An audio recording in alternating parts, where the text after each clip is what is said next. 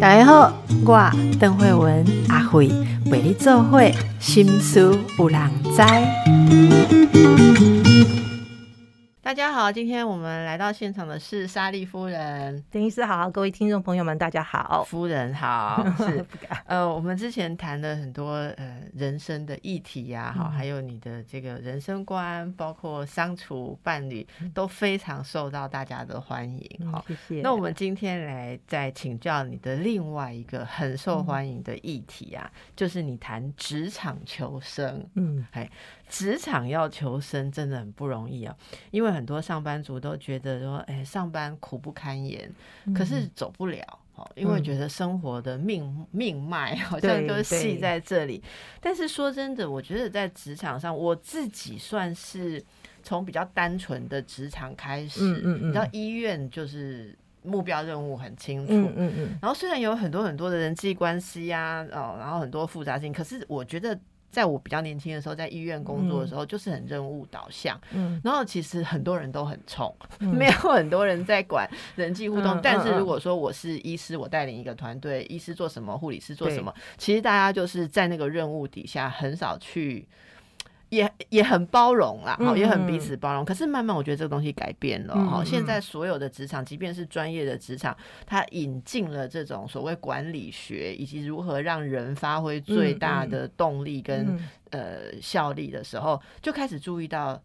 人际关系以及结构的重要，我就像我看我现在学生，他们其实也不太能像以前那样说话做事。像我们以前的那个老教授，什么你开刀，你你你跟刀，如果他不满意，他就摔刀哈，就是摔刀还刺到，我还被刺到过，可是也不敢讲话哈。可是现在你试试看，你刺你你摔一个刀，你的情绪管理就有问题了，你马上就保不住你的工作。所以呢，这个最近这一系列你分享的这个故事哈，可以跟大家也说一下。哈，这这个大家很很有兴趣的，这已经完结了，是不是？这个对，随着我也他先离职，然后之后我在越南工作三年半嘛，我也离开，就是因为结婚会嫁到花莲，所以。跟他的之间的这些也就告一个段落，这样。我们来讲一下这个故事，好不好？嗯，就是我呃初到越南工作的时候，第一关面试是呃董事长跟人资长，那他们都觉得说呃我的资格很符合，也是他们想要的人，那就呃愿意花公司的费用，然后让我去越南的公司，我即将上任的公司去看一下，那回来再进行第二关面试。那当时我觉得有几个 sign，就是说。呃，我自己有留意到，但是我后来因为我把钱看得更重要，于是我把这些，哎，给我的征兆暂时我把它压下去。那后来果真这些征兆都成为，呃，这个人我有察觉到这个人对我不是那么友善，但我忽略这些征兆。我为了呃，因为钱够多嘛。那那些征兆是什么呢？就是当我第一关面试的时候，呃，我在越南有一位，呃，他挂名集团的顾问，然后在组织图上呢，跟我是虚线。点点点那个上去的关系，所以是虚线上司。对，虚线的上司他是督导，就是你的 supervisor。但是他，嗯，但是我的责任，我是直线关系是对我的总裁。也就是说，我要呃，我的 report line 其实那个架构是很奇怪的。好，因为总部在台湾，然后越南是主要事业体。然后回到刚刚，就是面试第一关的时候。董事长实际上之前有告知这个顾问说，呃，我们有一个人选会在某月某日的几点，那希望他能够线上跟我们一起来 interview 我。但那时候他就以工作繁忙啊，临时要出差，拒绝面试我。所以这位我们是要称呼他阮阿忠。哎，对，我们配合越南姓氏好了。其实他是台湾人。好，很奇怪，我觉得会海外工作很多人被欺负，实际上就是台湾人自己欺负自己人。对，这个我们容后再续。然后呢，这是第一个 sign，就是他。说他很忙，没有面试我。后来我到了越南实地去呃视察的时候呢，他本来跟我约呃，比方说下午两点，就我到的时候呢，他就他的助理就临时告诉我说要延后大概四个小时，因为会议繁忙。那我就被晾在那里。这是我第二次感觉到，就是我可能不是那么受欢迎啊。因为如果是一个呃急于想要找的人选，终于有人来跳这个坑的时候，你应该是很珍惜他，或者说很欢迎他，但没有，就晾在那里四小时。然后后来到了正式跟他呃会面的时候，他又表现出好像我们是前世走散的兄妹，然后在今生此时此刻此地相遇团圆那种对你的热情。那我向来对这种第一次见面就十分热情的人是很有戒心的。你觉得他是特别，就是我们讲说 over polite 怎么说，就是故意装成对你很热情的样子，其实是在掩藏他心里面对你的某些很难呃难以言喻的情绪吧？对，就是很细微的那些东西。呃，然后重呃，他就跟我说：“你这次来，其实你已经录取了，这只是走过场哦，你就在这里吃吃喝喝，不必太紧张。”那后来到了重点是晚上那个餐叙，我就发现说。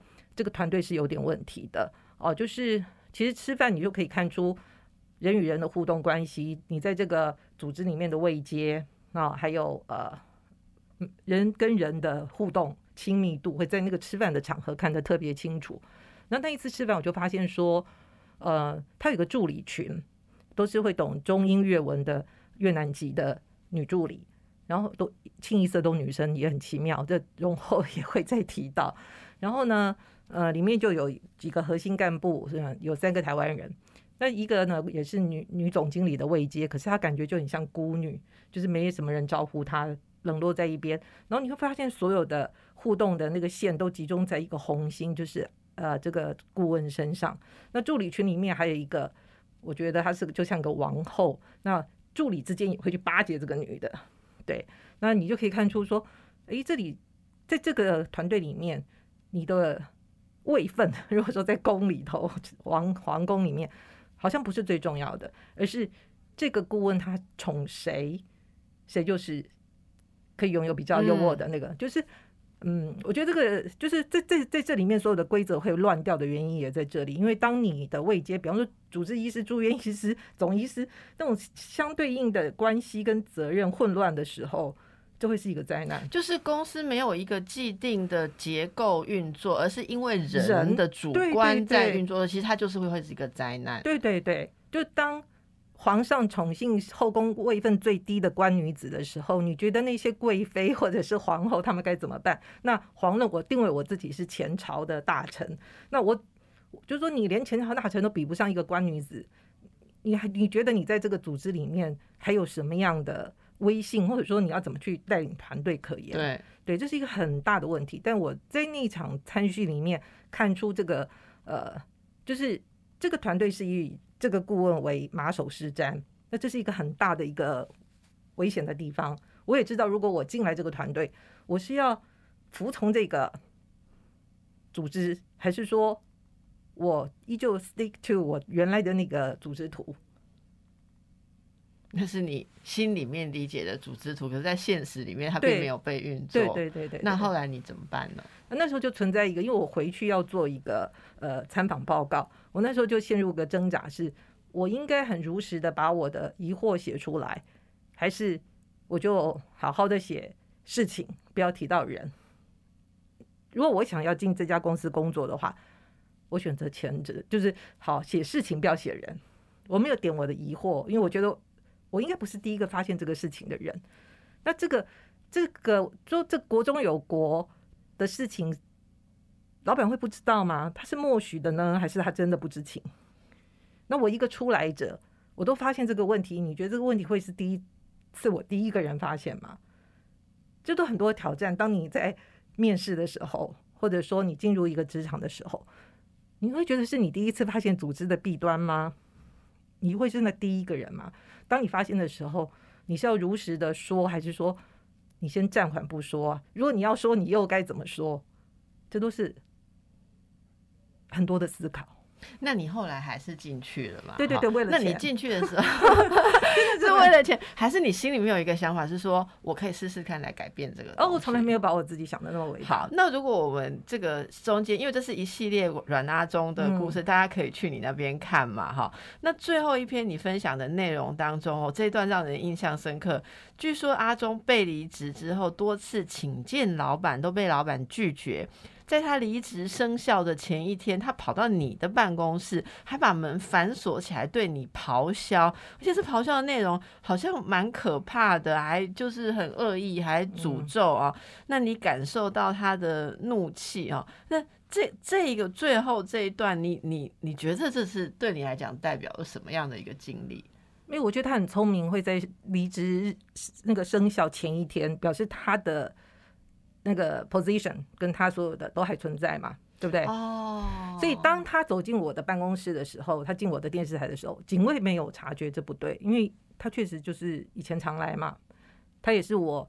董事会里面的顾问哦，就是我这家电视台，所以警卫第一个没有感人，没有警觉到，然后他就一路这样进来，但脸色很难看。那我很感谢是我的助理，就是有警觉到说，哦，这个顾问脸色很难看。那之前我我有跟我的助理提到我的情况，好，所以他也知道说，嗯，这个事情他的警铃也有响起，就觉得不太对劲。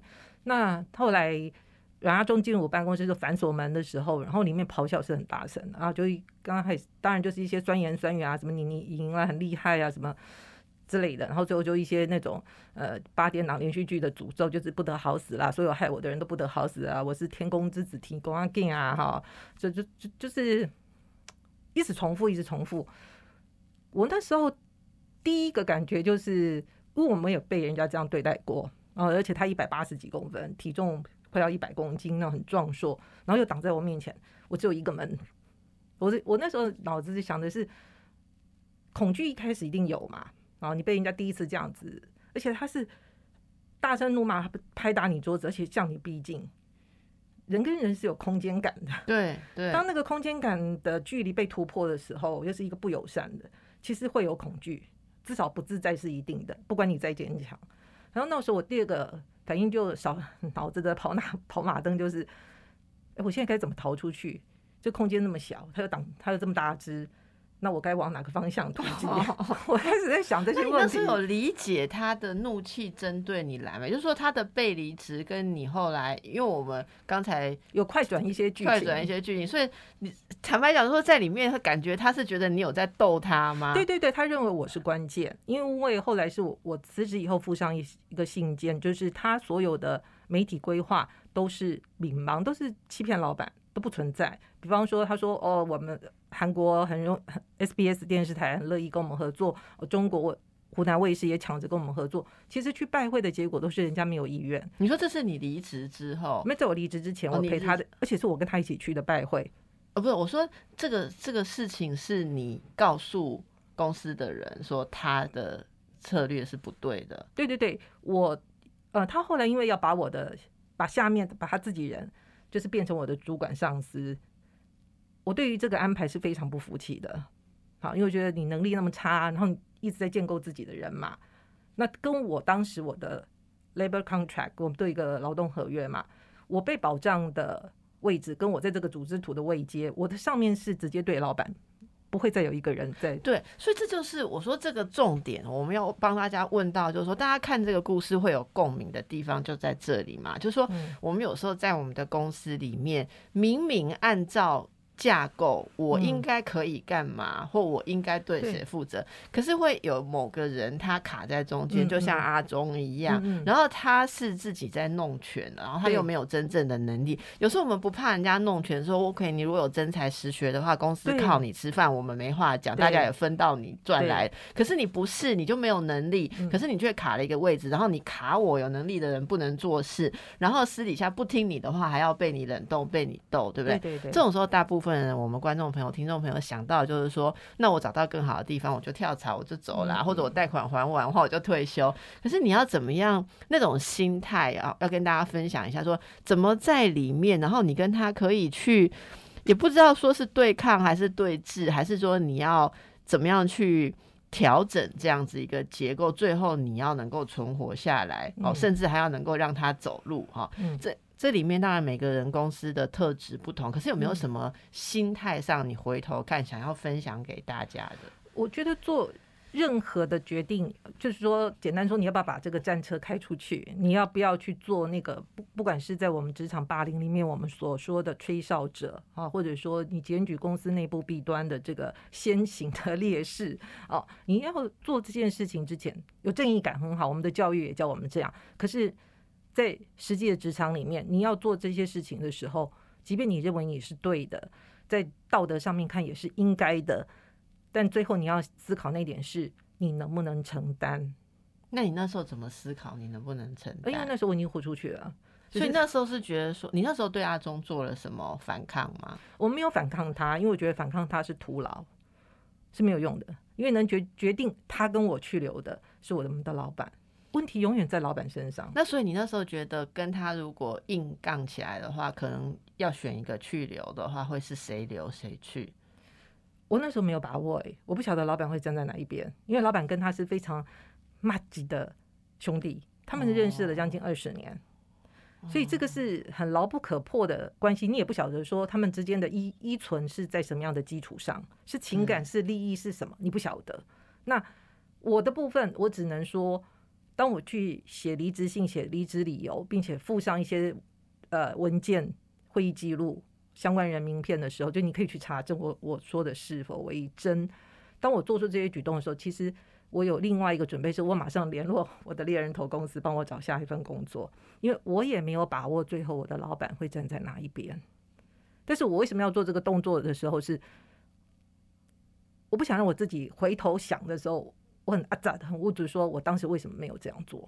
是，我觉得我的个性是我会，我如果没这样做，我一定会后悔。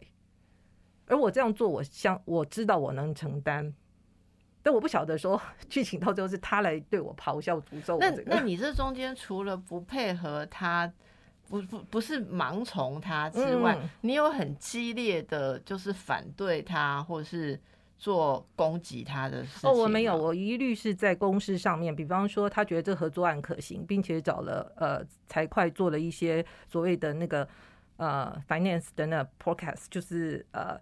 预测好，我都会在这个数字里面，因为我的助理财务也很强，我会在这个数字里面再去找问题。哦，所以你其实就是就事论事，然后对对，但是他当然也会感觉到说你跟别人可能不太一样，你不是完全盲从他的。对，这里面其实他就应该有感受到你的这种存在感，我们讲存在感。然后我觉得切记千万不要言语攻击一个人，真的在事情上面去找出那些漏洞还有不合理。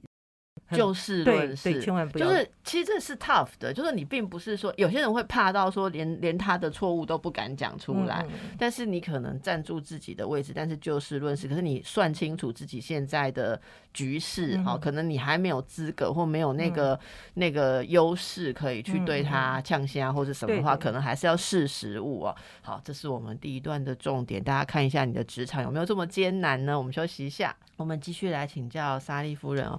你说你。的越南工作不是电视剧 结局，可能没有大快人心，但这就是现实生活。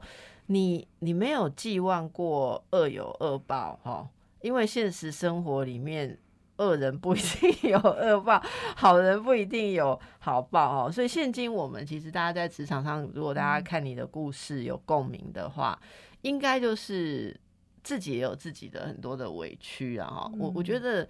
在过去你经历的这一段，然后你现在会想要把它写出来，哈，跟大家分享，是不是觉得这里面有一些共通的原则？就例如说你的粉丝啊，哈，就跟你互动，是不是也有人觉得他们有有读到类似的情境？对，就是我写了这一系列之，其实，在写这系列之前，我的第二本书是《逆袭者的求生笔记》，你可以不腹黑，但别让自己活得太委屈。那本书里面的。第一就是它分两个部分，第一部分就是写职场霸凌。那那本书，呃，在去年一月一号呃一月份出版了之后，就有一些读者陆续的会私讯我，就是跟我分享他们在职场上的一些情况。那包括一些呃，比方说在航空业的，曾经因为搞工会罢工啊，我们记得那个对对对对。然后之后虽然他们回到原职，但也是不好过，对，很不好过，会逼着你自己要还是会走。好，那。公司的一些处理的那种手段，会让你觉得说很细致，但是每一个细致之处都有让你说不出来的难受。对，那那种霸凌是在一种无形之间那是非常高干的霸凌，但是也是非常痛的一种处境。举几个例子吧？什么叫做高干？比方说，他让你回到原职啊，你原来是比方说地勤的什么啊，你还是去做，但是呢，你会发现你同事看你的眼光，你周边的那些人，你就是黑黑的，对，然后也不太敢接近你，对，然后你的主管或或者说大家有一些活动的时候，你会唯一是那个没被通知到的，对，开会或者是怎么样，甚至于就是说。呃啊！中午吃饭的时候，所有人都往同一个方向走，然后只有你一个人想说大家吃什么，对不对？就是很多的情况会让你觉得你被孤立，孤立，然后你跟别人的关系是没有办法去连接。虽然你很希望，对，那人是一个既独立又希望被感情情感力有连接的嘛？何况你是在一个团队工作里面，那是很讲究团队性的。所以，呃，就有一些读者会跟我分享这些，甚至于说，在其其他的公司，他们有的是当社工，然后会点出社会福利机构的一些弊端啊，不管是资金的运用或者是人，那最后的结果都是自己被降职，降职的连带就是减薪嘛。然后被他举发的那些主管呢，顶多就是被调职，如果没被调职，还还会关留关在还是在原职，顶多被记一个升阶。所以我们在学校所接受那些教育，那是一种。你应该怎么做？但是你到了社会上，你实际该怎么做，好像又是另外一套。嗯，对。那我回到，嗯，就是我写说，我真的不太相信什么恶有恶报啊，不是不报时候未到。我觉得更多时候我看到是好人不长命啊。对，这也是说你要去认清一个现实。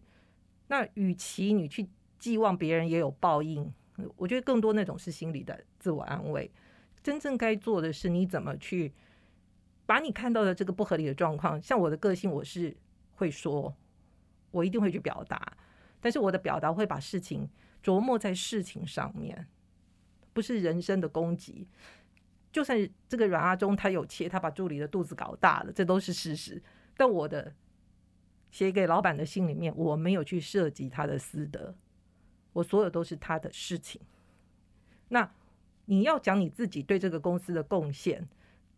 一些数字化，你要被量化。比方说，你在多少的呃多少的时间之内，让一个已经快要倒闭的公司，现在在多久时间之内，它能够 break even，就是打平摊平？然后多久时间之内，你预计它可以怎么样？我觉得说，情绪尽量压低，或者尽量减少，在事实的陈述上面增多。因为我我也知道，说我这样做之后，我不知道老板会选哪一方，我的下场也有可能是我被离职啊。或者说我留在原职没多久，我也是活不下去。事实上，我在我的系列里面也写到，我就算后来还是持续担任这家电视台的总经理，可是，在助理群里面把我讲的是非常不堪的。每个人都说我是一个呃心就是心如蛇蝎的女人，那我非常的心很厉害，什么时候我会弄死人都不晓得。不要看我都不讲话，就是会把你也是一样的孤立起来。然后在那段老板还没有处理。这个阮阿忠去留的时间，其实我也觉得我被精神凌迟，因为我不知道他会不会突然间官复原职，又成为我的一个督导，那我们又要在同一个呃位置上面去工作。我我想问一个问题，就是说在那样子的处境之下，就是会。你刚刚提到几次，就是说给老板的信嘛，其实那有点像是一个 report，就是说告诉老板说你看到的这个业务上的问题啊，这是一个可行的途径嘛。就是说我其实智商，我在智商的时候也遇过很多人，就是会犹豫这件事。你知道我的工作中常常会包括说，例如他跟我讨论，他会给我看说我准备给老板寄这封信，然后因为我有一我我要可能我要讲出某一个人的在做什么事的问题哦。那其实大家可能都有这个想法，是我。我们尽量，甚至有时候他们会说找我帮忙读读看哈，看这里面有没有人身攻击的感觉。我有时候我们外人读起来，我说这句有点人身，他说是吗？我觉得我就事论事啊。然后后来就把它试着把它拿掉。可是最终会有一个问题是，我觉得在职场的智商里面，我学到一件事是。什么时候你可以写信给老板 report？什么时候不行？这本身是一个你要学的事情。你可不可以告诉大家，为什么你觉得你可以写？那如果听众朋友他明天也突然想要。跨越什么人写信？例如说，如果他呃副理很不讲道理，他想要直接写信给总经理哦，或者是经理的话，这这中间怎么去判断？我们可不可以做这样子的那个 timing？对对对对，那个 timing，或者是你怎么知道自己到底有没有那个位置？会不会你写了之后，你真的马上第二天就死得很惨这样？其实我觉得这又回到大家都平常不太去。不屑的那个所谓向上管理，会觉得这是一种逢迎拍嘛？但是如果你对你的老板或者说那个实质掌权有决定、有决定权，决定你或你主管去留的那个更高位阶的人，你平常跟他没有互动，你不了解他心里面的那个痛点在哪里。嗯，其实有时候老板不是不知道这些事情，是这些事情没有打到他的痛处，他觉得没必要处理。对，所以你。真的要往他的痛处找到以后，好狠狠的一次戳进去，让他不得不处理。那所谓戳进去是告诉他说，你的公司再这样下去，其实你会完蛋。对，让他真的感觉到说，再这样下去，这个公司人才会一直流失。这不是你不是看到说我很快的又补人进来，你要去看。为什么人会一一直走，一直走，一直走，而大家没有告诉你的事情是什么？你可不可以示范一下？比如说，第一次写信给老板谈到阿忠的事情的问题的时候，那个开头措辞怎么样进入正题呀？可不可以稍微 demo 一下？我一写的时候就是我要离职了。哦，就是老板你好，我我要离职了。对，就是直接告诉他我的离职信就是公呃知识化公公司的那一种版本嘛。那我附上一封信是。我离职的原因是一，我不是什么个人生涯规划，一是为了什么？我说是什么？我说我没有办法跟这个顾问共事，我没有办法跟阿忠顾问共事，因为他太会说谎了。然后这样很猛哎，对，因为您要吃，因为那时候老老板把那个所谓亚洲新媒体基地的土地资金通通都备妥了，但是很大的一笔计划，以台币来算都是上亿的这个资金规模。的专案要进行，然后连那个连这个门要开在哪个方向，他们讲风水嘛，做建筑，连门朝哪个方向开都做好决定了，就是势在必行。但是这根本这整个计划都是假的，没有人要跟你合作，未来也不会有。然后他就把话讲的很满，就很会画老虎跟兰花，非常的画虎烂精博大精深。那老板信以为真。因为没有人告诉他，这从头到尾都是假的。嗯，对，所以我一开始我就写说，第一个原因我他太会说哈，没有办法跟我公示。然后哪些哪些，为什么我这些是假的？我有相关的人，还有会议记录、名片，你可以去查核。那第二个，我对于这个人事安排，就是他又找他的心腹做我的上司的时候，我也非常不能接受。因为接下来进入这个大的专案计划里面，这么大的预算资金要上下其手。又卡上一个我这样的人是很难运作，这是我当时个人的想法。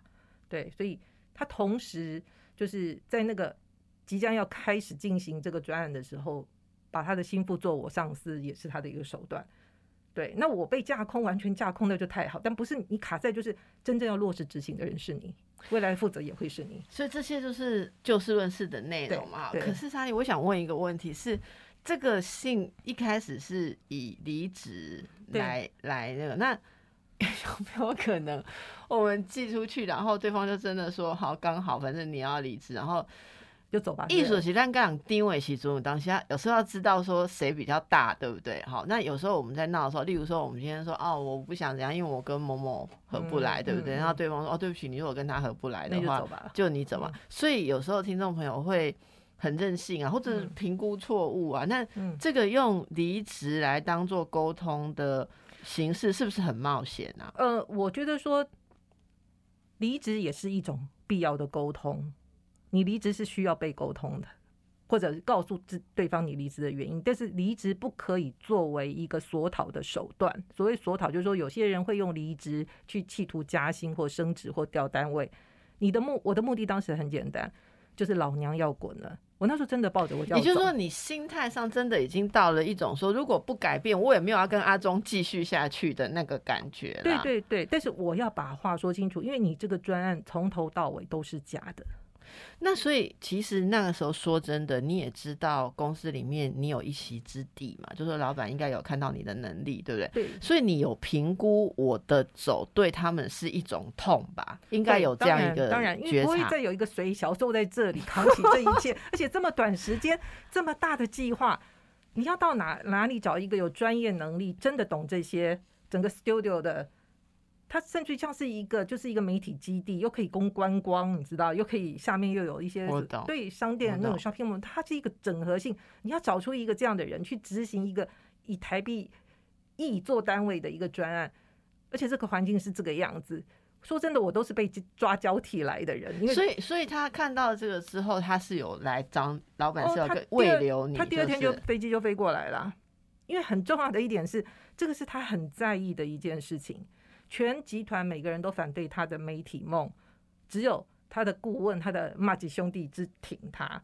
那他也想证明他的媒体梦是对的。在二零一六、二零一七那个 timing 里面，他那时候呃越南媒体算是有点起来，哦，好，然后就模仿很多中国大陆那些选秀的实境的或韩国实境的节目。你看的表面好像是哇，他要花朵绽放式的那种光明灿烂，但是。谁也没想到接下来会是疫情，会是很多的。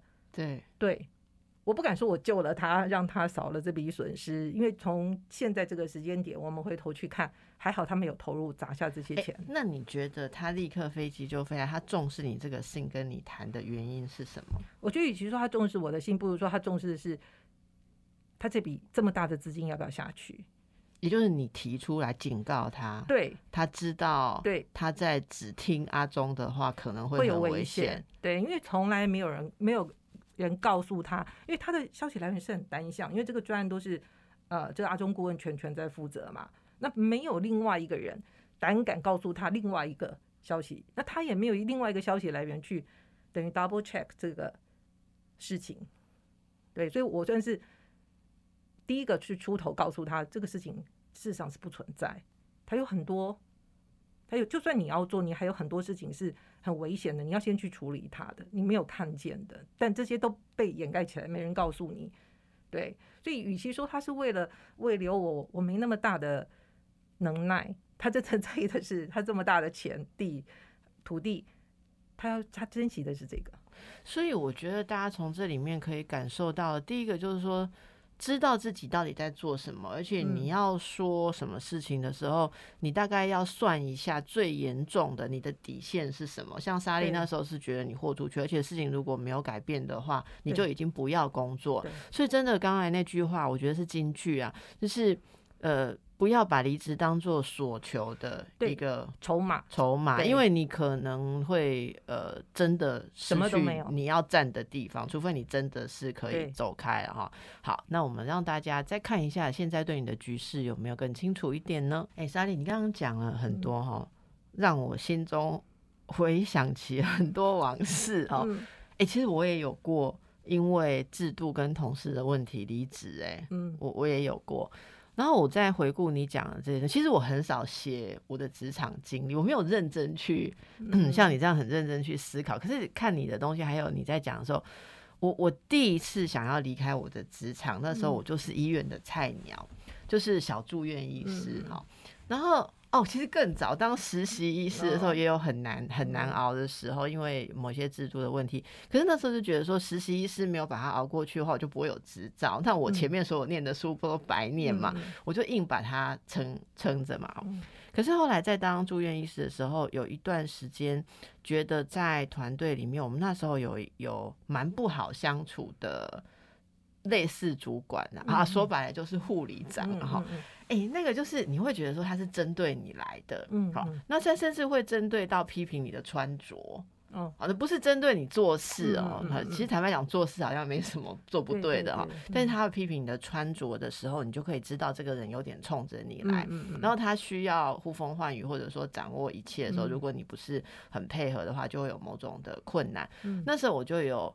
很挫折的感觉，可是那是我的第，可应该说第一个、第二个职场嘛。那我记得那时候就问前辈说，我想要离职，有点类似，可是我不是写信哦，我还没有那么大胆，我就是说跟前辈讲说，可能跟督导讲说，我觉得我跟某某好像不太合，好，那我有点想说，是不是就换个地方工作，或者是离职？你知道我那时候听到什么？那时候的这个算督导，他也是过来人嘛，他就跟我讲说，如果如果你跟他合不来，你就要离职。嗯，那我不建议。我说为什么？他说如果你要离职，只是因为你跟他合不来，那么表示你作为一个职场新鲜人，你未来的路会非常非常的困难，因为你没有告诉我他有什么问题。嗯，就像你刚刚讲，我现在回想起那句话，我突然懂了，就是。你并没有告诉我他的管理，他的什么什么做法，你讲不出一个十个十大罪证，或者说你只是说因为这个人不喜欢我，所以那我就走。那你就是怎样？任何人不喜欢你就可以斗走你嘛？他说你要有一点点斗志，不然你在这个就是这个嗯漫长的职场生涯里面，你没有办法实现你想实现的事情。他说你至少要撑到你有实力，嗯，来。说出一套你觉得比他更好的做法。对，OK，那我那时候回去想，我觉得他所带领的团队在工作效率上没话讲。嗯，是所有的人都赞赏，跟阿忠不一样，跟你的阿忠不一样。我们那个是非常能干。嗯，那你被一个非常能干的人不喜欢，你要自己想办法。所以我那时候做的其实是开始去想，在职场有所谓，就我刚刚说的有所谓人际关系要经营，我要去想说我是哪里惹到他，你知道吗？然后自己。呃，有的能闪则闪，然后等到慢慢你自己有力量，或者等到我变比较资深的人的时候，我在看待新来的人，我会提醒我自己说，有些人就是个人八字跟我不合，可是我尽量不要把它公式化。对，因为这个这个蛮不一样。所以我觉得大家可以看一下，如果你有莎莉刚刚说的，你能够有就事论事，而且你有底气的话，然后你离得开这个工作，你你人生真的，因为你那时候去的时候，你已经不是菜鸟了嘛，你已经是相当有资。历的人，我觉得这些可能都是大家要考虑的啦。对，因为老板绝对不会闲到有空去处理人跟人之间这种纷争，对他来讲，对，但是这都觉得像小孩子在打闹。你真正要让他去处理，他愿意花时间去听你讲的，就是你这个事情可以攸关到他那种几亿或几百亿、几十亿的生意的时候，他可能会稍微留意一下，或者这个事情会严重到他的公司会倒掉，他才会。真的去处理你的事情，你的事情跟公司长远或者公司生存有什么关系？如果你的事情没有严重到这个地步，那仅止于你跟那个人的私人啊，这太重。我觉得这是是一个成熟的认知哈。对，你你讲这，我再我再把它多加呃阐述一点，我觉得这非常重要，就是。老板在意的是他的公司，你不要以为老板在意你，你又不是像阿忠的助理，以后要拿起来当老婆的。好，对，老板为什么要在意你跟别人之间的正义公理？我觉得大家在职场上要有这个认知。我觉得有些人比较天真，会想说，呃，其实，呃，我们两个人这样相处，例如说。我又没有惹他，他凭什么这样子对我？所以老板要处理。老板会说：“我又不是经营幼稚园，我又不是经营幼儿园，对我你们两个怎么样不关我的事。如果这没有影响到我的公司，而且谁对公司比较重要，我就留住谁。然后很抱歉，我对他私德不予置评，通常就是这样子嘛。你有时候老板的私德更惨，所以不会管私德，真的。那私德要不要影响到公司？这个我们可以另外另辟一集来谈哦。然后我其实还想到一个问题是说。在职场的相处，是不是很多人他没有抓到相处的点？有些人他自己自我感觉很好，觉得说我就是一个很理性的职员嘛，哈。但是你会发现周边，你知道有时候我会被找去企业当顾问，然后要评估他们的什么人际动态，例如说开个团体，小小主管都来，然后个人 report 自己小队里面的问题，然后你就要看一下他们的结构这样子。我有时候会看到有个人他看不出来自己的。任性，好，我我曾经讲一句话，就是你不要真的把职场看成是另一个家庭，大家是兄弟姐妹，然后要互相支援啊。什么我我今天心情不好，我两个东西赶不出来，我的那个 team member 他们都不帮忙，为什么他们要帮忙？因为你干嘛要有问题？你有问题就增加人家的困难嘛，哦，这方面的心态你是怎么样？真的，我真的要重复刚刚邓医师讲，职场不是另一个家庭，所以你的老板、你的上司也不是你的爸妈，你不要希望他们能够有所谓的公平啊。这第一个，我们都希望公平。爸爸妈妈对孩子真的也不会太公平，他总有比较疼的那一个。那也不要去问为什么，因为宠爱就宠爱，没有为什么。不喜欢你就是不喜欢你。我觉得不要把公司去等于另外一个家庭。虽然老板常会跟你说 “We are family”，但那绝对不是。真的，千万不要把这个关系去混淆。那另外，我觉得在职场有跟你在工作跟你考虑要不要离婚，其或要不要结婚，有一个共共同点。我要回应到过年期间，我听啊，就是新书五郎在我很喜欢吕秋远律师那一集，他说很多人都要问啊，这个婚要不要离，会大型乐色要不要亲？要不要亲？他说你去思考两个点，我觉得这在工作也是一样的，主由跟钱，自由跟钱。所谓的自由是，你心里面，你在这个工作里面，你心里面。无数细胞，你有没有觉得心里比较舒服啊？那这里心里的舒服，不是说爽爽的舒服，不要做事的舒服，而是说你在你工作的成就感上，你有没有成就感？那你跟你在公司的相处里面，人际关系是不是达到你想要的那个状态？所谓的和谐，或者说你看不顺眼，你看顺眼的人多于你看不顺眼的，这是心理上的一种自由。你心里面不是觉得你被禁锢在这个公司上，我准啊咋，然后被人瞧不起哦，对，生病这个。对你是重要的嘛？还是说钱哦？就公司给你的配很好，或者说你在这家公司领的呃薪水，你出了这家公司，你外面找不到这样的行情，只有这家公司愿意付你这样的薪资。你要想清楚，你选择哪一个孰重孰轻？那如果说你觉得自由比较重要，就是我在这里心情要很好。如果看不顺眼的人实在太多，钱对我不要紧，那你可能。离职对你是一个好的选择，对，所以就是一样的，哪一个轻重，或者说钱对你很重要，所以我被绑在这个婚姻里面，我老公还会赚钱养我，或者说我还可以继续在这里领这份薪资，我可以付房贷，我可以养孩子，这是你的选择。你说的其实就是现实感，我觉得其实成熟的差别哦，就你有我引用你的话，你说年过五十，就是你充分了解自己的能耐。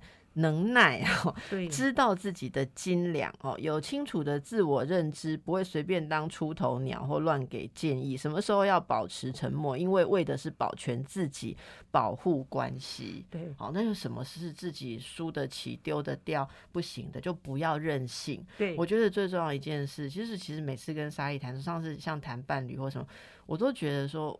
我可以听到你一贯的这个人生的你你的历练带来的一种成熟的态度，也我觉得也大家也一起来看看，我们要很接受自己是什么，有什么能什么，对，然后再来谈不能啦，对，好，有些东西真的不能，你你不能交换的。忍也要忍，然后忍耐也要忍。就像之前有有我我们曾经团队哈，这个呃工作的团队有人就说，我如果要跟某人共事的话，好，那我宁可不要做。我们大家就看着他哈，就 那你可能要不要帮你介绍下一个工作？然后也有助理跟我有一次跟我讲说，他说他要离职，然后我说为什么要离职？他说他要。打算要往结婚的路上迈进，我说那很好啊，那本公司没有不不让员工结婚啊哈，那他就说，但是因为往结婚去进行，我们会希望能够买房子，所以从此我一个月需要存几万，因此我的薪水需要从哪里加到哪里。他还讲了一个蛮大的跳跃幅度，我那时候很 shock，很 shock 的时候，我还问他说，那你认为你要增加这些薪水，你可以为公司增加哪些产值？他讲不出来啊，他讲不出来，我就跟他说，那我我也要。思考一下，公司要从哪里拨过来，让你有理由去增加这些薪资啊？然后后来就请他，就跟他说没有要，没有要续聘然后要离职。然后后来离职，他又回来说，呃，他找不到其他的工作，所以是不是还可以继续？我说我的心脏比较没有办法承受 业务进行中，助理突然间因为要离职而造成混乱，我就没有让他回来。说真的啦，说真的是没有。那当然。后来他也顺利的找到其他工作，不过也给大家分享一下，站在主管端跟老板端哈，我们也不是说要霸凌别人，我们也有我们心脏很弱跟很害怕的地方。你一个人如果很不稳定，我就不敢交付重要的事情。所以怎么样是像莎莉一样，你要有真材实料，你在这里面有真正的影响力的时候，你也不要太委屈自己，这是双边的平衡。好，这是我们的职场哲学第一课哈，想象上还有更多啊软阿中的事情，大家自己去莎莉那边。边看哦，今天我们就到这里喽，祝福大家，谢谢莎莉，谢谢医师，谢谢大家。